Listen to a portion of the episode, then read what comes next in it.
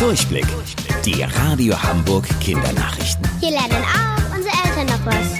Guten Morgen, ich bin Toni.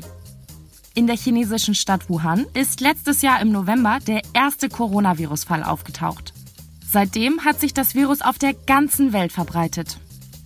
Die Stadt wurde dann im Januar als erste überhaupt komplett abgeriegelt. Die Leute durften kaum noch ihr Haus verlassen, die Geschäfte wurden zugemacht und der Zugverkehr von und nach Wuhan wurde pausiert. Seit dem Wochenende ist die komplette Isolation aufgehoben. Nach zwei Monaten. Langsam kehrt der Alltag wieder in die Stadt ein. Und ab heute Abend wird auch das Reiseverbot aufgehoben. Dann dürfen sie auch wieder woanders hinfahren, um zum Beispiel ihre Familien endlich wiederzusehen. Der Hamburger Ironman wird wegen Corona verschoben.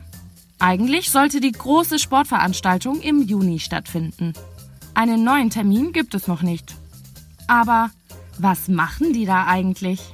Der Ironman ist ein Triathlon. Das ist griechisch und bedeutet drei Wettkampf. Wie der Name schon verrät, gibt es bei der Sportart drei verschiedene Kategorien.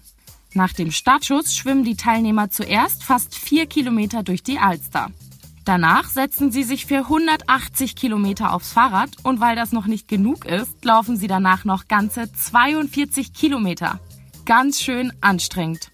Wer es als erstes ins Ziel schafft, gewinnt. Dafür kommen normalerweise tausende Spitzensportler aus der ganzen Welt zu uns nach Hamburg.